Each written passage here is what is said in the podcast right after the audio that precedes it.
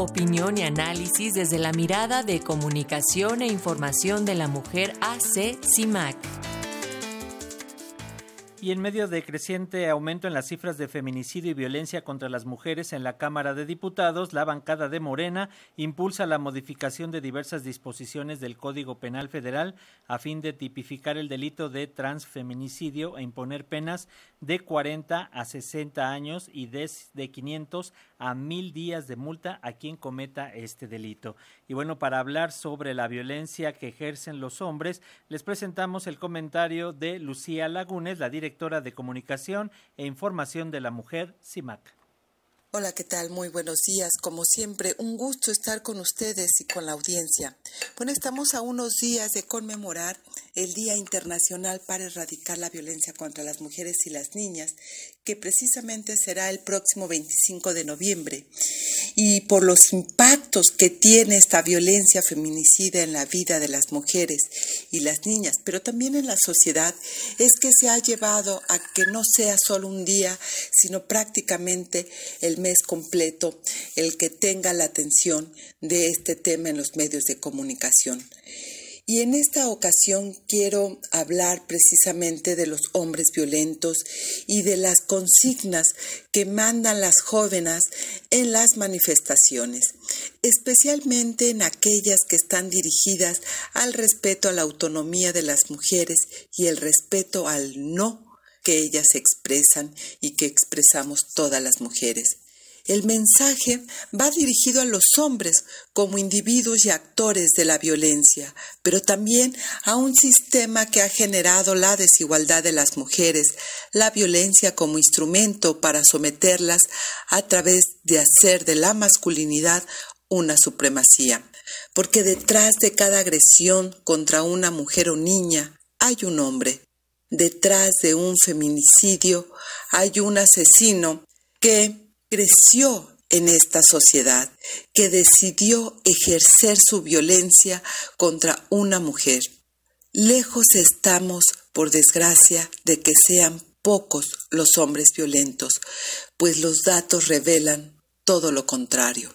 Según InMujeres, de 8 de cada 10 agresiones contra las mujeres son cometidas por hombres. Y de acuerdo al Consejo Ciudadano, los agresores de las mujeres son cónyuges en 45%, exparejas 16%, concubinos 10% y novio 8%.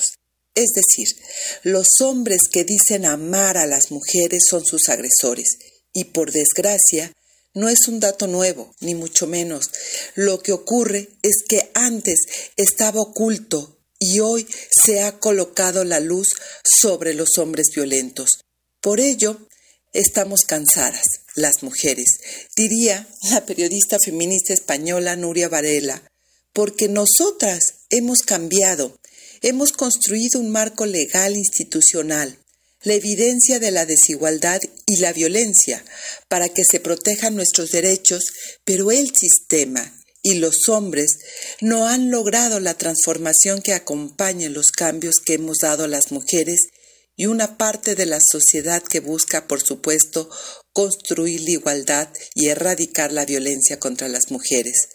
Poner foco en los hombres violentos implica que como sociedad y como personas tenemos que dejar de alimentar la violencia como un elemento fundante de la masculinidad con todo el permiso para ejercerla. Sin esta formación masculina, el sistema patriarcal deja de funcionar. Es decir, sin estos hombres violentos formados en el patriarcado, el patriarcado se cae. Porque el sistema precisamente basa su funcionamiento en la opresión de las mujeres y la supremacía masculina. Con ello, los hombres en cuanto a género son construidos precisamente en esta cultura de la violencia como un mecanismo para lograr lo que quieran obtener, para imponerse, para ganar, para hacer política, incluso para ser líderes, para ser en sí mismos hombres.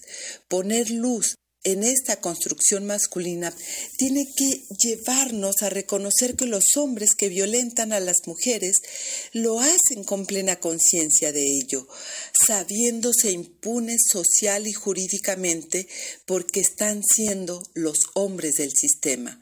Por ello, cada acción efectiva de la justicia contra los hombres violentos contribuye a ir cerrando la puerta de la impunidad social porque la violencia hay que saberlo y hay que reconocerlo.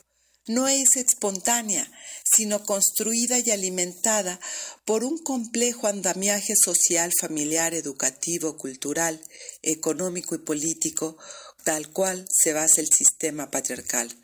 Construir una vida libre de violencia para las mujeres se hace imposible si se sigue alimentando la minusmalía de las mujeres y fomentando la construcción violenta de los hombres, los espacios violentos basada en una supuesta supremacía.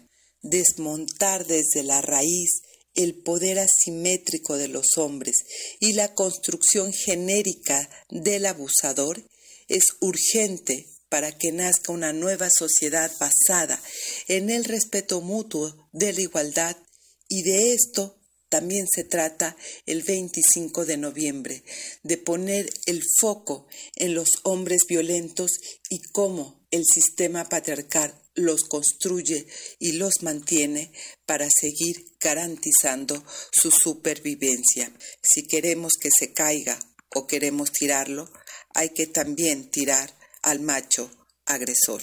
Hasta aquí mi comentario. Gracias por su comentario a la maestra Lucía Lagunes. Hay que decir que Los feminicidios en México han alcanzado un promedio de 10 víctimas diariamente, según los últimos datos registrados por el Secretariado Ejecutivo del Sistema Nacional de Seguridad Pública. Los últimos feminicidios tuvieron una intensa repercusión mediática y una reacción política que pareció, al menos en la Ciudad de México, que había un compromiso para acabar con este flagelo y evitar la revictimización de las mujeres que son violentadas o asesinadas por el hecho de ser mujeres.